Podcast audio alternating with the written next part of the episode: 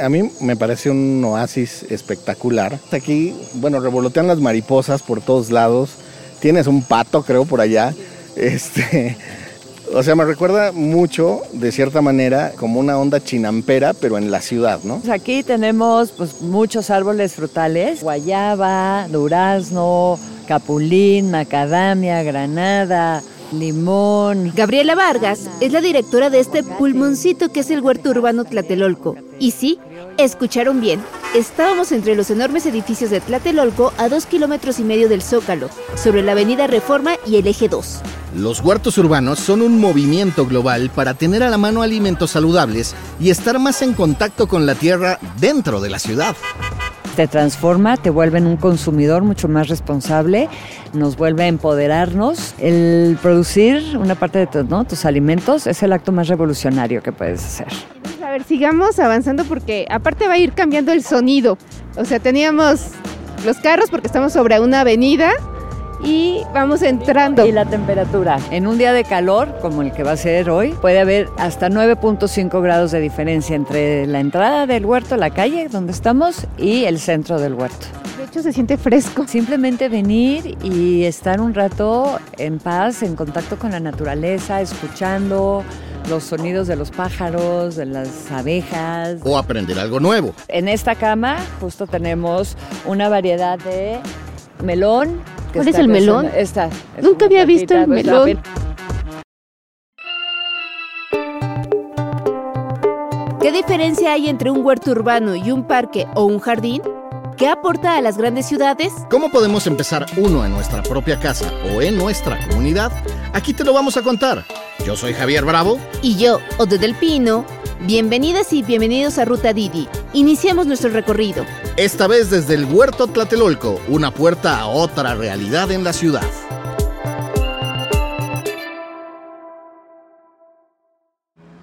El huerto está sobre un predio que antes ocupaba la Torre Oaxaca, una de las más altas de la unidad habitacional de Tlatelolco. El edificio se dañó en el sismo del 85 y lo demolieron a comienzos de los años 90. Quedaba así un espacio libre de 1.650 metros cuadrados, algo así como cuatro canchas de básquet, Estuvo abandonado hasta 2012, que fue cuando entró la organización de Gabriela a convertirlo en huerto. Si vas caminando por reforma, el huerto se distingue por una valla metálica sobre la que asoman las copas de los árboles. Sobre la reja de entrada se pueden ver los horarios que está abierto al público. Ahí nos recibió Gabriela. Hoy tenemos esta pérgola, que es un espacio sombreado donde tenemos eh, el uso de materiales hiperlocales porque todo el carrizo que está ocupado aquí está sembrado aquí a un lado. El huerto es ahora una zona llena de árboles que dan sombra y olor a guayaba, con insectos y abejas zumbando. Se cultivan distintos tipos de alimentos y plantas todas mezcladas, así que a la vista es como si fuera un jardín salvaje. Pero como no es un jardín sino un huerto, para que la comida crezca hace falta mucho trabajo y muchas manos. Es hacer un espacio fértil en medio del asfalto y el concreto de la ciudad. De este lado tenemos la parte más importante, la menos sexy de los huertos, pero es la más importante, que es la zona de composta es donde se produce el suelo fértil, es una forma de hacer composta por capas y tenemos las tinas reusadas donde hacemos la lombricomposta con lombrices. Las lombrices son muy importantes para esto, se comen los desechos orgánicos y los convierten en una composta con muchos nutrientes que hace que la tierra sea más fértil. Mientras estén cómodos, con suficiente espacio y comida, se irán reproduciendo para seguir con su labor. Pero los vecinos también son importantes, porque ellos son los que cada semana traen sus residuos orgánicos que alimentan a estas lombrices. Al final del mes, esos kilos de desechos se convierten en puntos para intercambiar por los productos del propio huerto. Nosotros andábamos un poco más desconectados, así que empezamos a preguntar los nombres de todo lo que nos topábamos, mientras nos daban el recorrido entre los pasillos. ¿Estas qué son? Tenemos una variedad de cale, de col rizada, tenemos tomillo, tenemos otro el jitomate de cherry citlali, que es uno muy muy pequeñito. Hay más de 120 variedades de plantas comestibles aquí, entre árboles frutales, hortalizas, hierbas aromáticas y hasta las flores son comestibles. Pepe, ¿Tú sabes así más o menos cuánto tenemos de cosecha? Pepe. Pues del mes pasado sacamos 42 kilos aproximadamente, entre fruta, entre hoja, entre chiles, entonces sí estuvo variado. Cada mes cambia dependiendo de lo que tenemos sembrado, de acuerdo a la temporada. Pepe Flores cayó en el huerto Tlatelolco por el programa de gobierno Jóvenes Construyendo el Futuro, cuando estaba terminando la carrera de biología en la UNAM. Después de un año de capacitación lo contrataron y ahora sobrevuela como colibrí todo lo que aquí ocurre. Para que la producción salga adelante hace falta un invernadero donde crezcan las semillas, crear camas de cultivo con la tierra fértil de la composta, pensar cuándo sembrar qué, regar, recolectar y aguas con que por el camino una plaga o una lluvia a destiempo te eche a perder la cosecha. Es laborioso, pero los seres humanos llevamos cultivando desde hace miles de años. A pesar de que yo era biólogo, yo no había sembrado como tal una planta en mi carrera, pero la realidad es que cualquier persona puede sembrar. Eso de que cualquier persona puede me sonó a reto, así que le pedí a Pepe que me diera alguna labor para aportar en el huerto. A ver, ¿qué hay que hacer? A ver, una poda correcta, ¿no? Que es como lo que la gente... Sí, Javier es el señor de las florecitas. Así es, todavía tengo mi Dalia del episodio de la flor más bella del ejido vivita y coleando. Pero nunca sobra aprender algo nuevo de los profesionales. En este caso vamos a hacer una poda de renuevo y una poda de oxigenación para que pueda circular bien el aire y no haya presencia de honguitos que puedan hacerle daño a nuestras plantas. ¿Ok? Vamos a empezar. Como es un sistema diverso, cada planta aquí tiene su manera de podarse. Ah, ok. ¿Vale? Vamos a empezar con esta, que se llama lechuga índica o lengua de vaca. Tenemos que ser observadores y fijarnos. Si hay hojitas que estén por debajo de otras hojas de interés que le esté tapando la luz, las tenemos que retirar. ¿Cómo las retiramos? Simplemente con nuestros dedos. O sea, una que no le esté tapando. Ajá. Por ejemplo, esta que le está tapando exactamente con la cerga, deberíamos de retirarla y va entrando más luz. ¿Ya viste? Ese es el sentido para también la oxigenación. Y hay unas hormiguitas, ¿no importa? Sí, siempre y cuando no las toques no pasa nada. Todo lo que sale de la naturaleza vuelve a ella. Aquí no se tira nada. ¿Sí? Mira, por ejemplo, tienes ¿Esta? esta, hay que retirarla.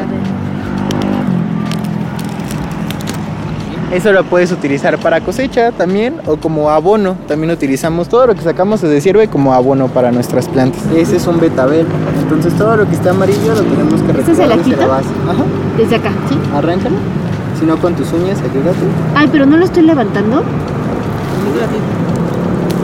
Ahí está. Estuvo bien padre meter las manos en la tierra un rato, pero por suerte, no depende de mí para sacar la cosecha. Tienen un buen grupo haciendo los trabajos que necesita el huerto. El equipo lo conforman cinco personas como Pepe y Gabriela, tres plazas del programa de Jóvenes Construyendo el Futuro y 15 estudiantes que hacen aquí su servicio social, además de los voluntarios. Así es, para que el alimento llegue de la semilla a tu canastita, hacen falta muchas personas. ¿Por qué crees que es importante ir trabajando e ir pensando en sembrar ciertos productos? Yo creo que es muy importante a esta altura de la vida conocer la trazabilidad de los productos. Desde quién los sembró, cómo los sembró, bajo qué semilla es importante porque repercute en nuestra salud y sobre todo en el medio ambiente.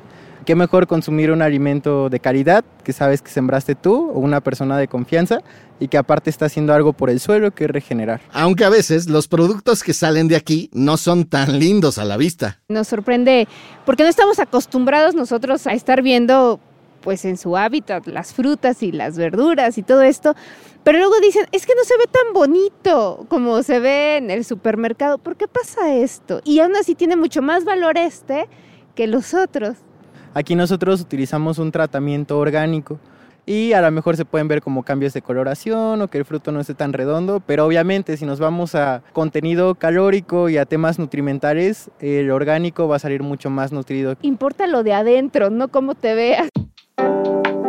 Seguimos caminando por el predio hacia una pequeña edificación de madera. Fernanda Ruiz, bióloga y coordinadora de actividades del huerto, nos abrió sus puertas. Es aquí. Pues son nuestras bodegas y en este pequeñito espacio, pero muy importante, tenemos nuestro banco de semillas. El banco de semillas es otra de las joyitas del huerto. Aquí se resguardan más de 120 variedades de todo tipo de hortalizas, flores y frutos. Las almacenan en gavetero dentro de unos frascos con código QR con toda la información de la planta. Viene en la plataforma el nombre, el nombre común, también viene de dónde proviene, si es por ejemplo del huerto, de un donativo, quién la donó, en qué fecha se colectó y con esta fecha podemos establecer como un tiempo de vida y de cuándo tenemos para poderlas utilizar. Cuando llegamos justo estaban pesando y embolsando algunas de ellas para vender. Y ahorita, por ejemplo, que están empaquetando. Ahorita. Cardo Mariano. El cardo mariano es una flor de la cual atrae mucho polinizador. Los polinizadores son los que ayudan a las plantas a reproducirse, llevando el polen de uno a otro lado como las abejas o los colibríes. Pero al mismo tiempo es una planta medicinal. Si hay gente interesada en, en venir a comprar semillas y plantar, ¿ustedes les dan como tips para cuidar esas semillitas? Siempre les preguntamos si es la primera vez que vienen, la cantidad de luz solar que tiene su espacio, porque eso va a depender de qué semilla puedes tener o de qué hortaliza. Y pues les podemos decir cómo cuidarlas, cuándo cosecharlas.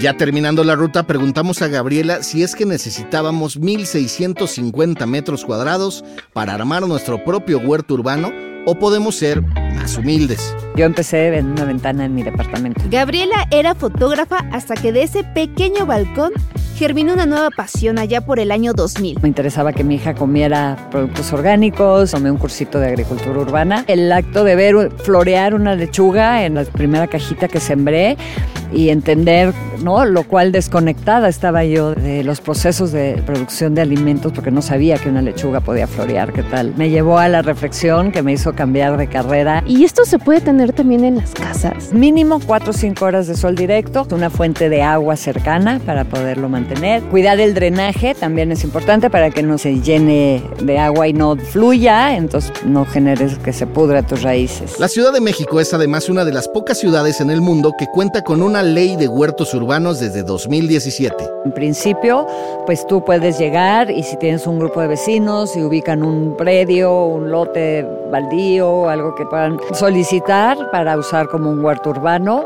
Y en principio, en algún momento hasta de presupuesto tendría que haber. Además, si tienen dudas, en Cultiva Ciudad les pueden echar la mano con el proceso. El huerto Tlatelolco está abierto al público de martes a sábado de 9 de la mañana a 5 de la tarde.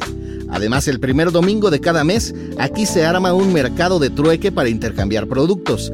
También tienen eventos y talleres. Para mí es promover el urbanismo agrario, la educación alimentaria a través del cultivo de alimentos en la ciudad y el volver a conectarnos con la naturaleza como seres humanos es básico, fundamental, si es que pretendemos hacer un cambio de la dirección a la que estamos yendo.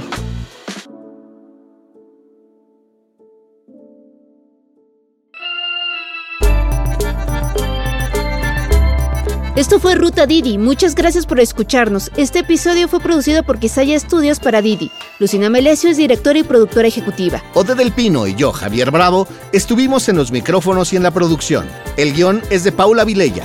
En la producción también estuvieron Paula Vilella, Irene Rosales y Sara Carrillo. El diseño sonoro y el tema musical son de Carlos Jorge García y Tiger Love. Los ingenieros de grabación en el estudio fueron Manuel Vargas Mena, Gabriel Chávez y Mateo Pineda de Sound Mob Studio. Por Didi, Gerardo Arriola es analista de comunicación. Y para que conozca las promociones vigentes de Didi y cheques términos y condiciones, entra a la página mexico.didiglobal.com. ¿Te gustó Ruta Didi? No olvides darle clic al botón de seguir en cualquier plataforma en la que te guste escuchar tus podcasts, porque estamos en todas y es gratis. Nos vemos la próxima semana.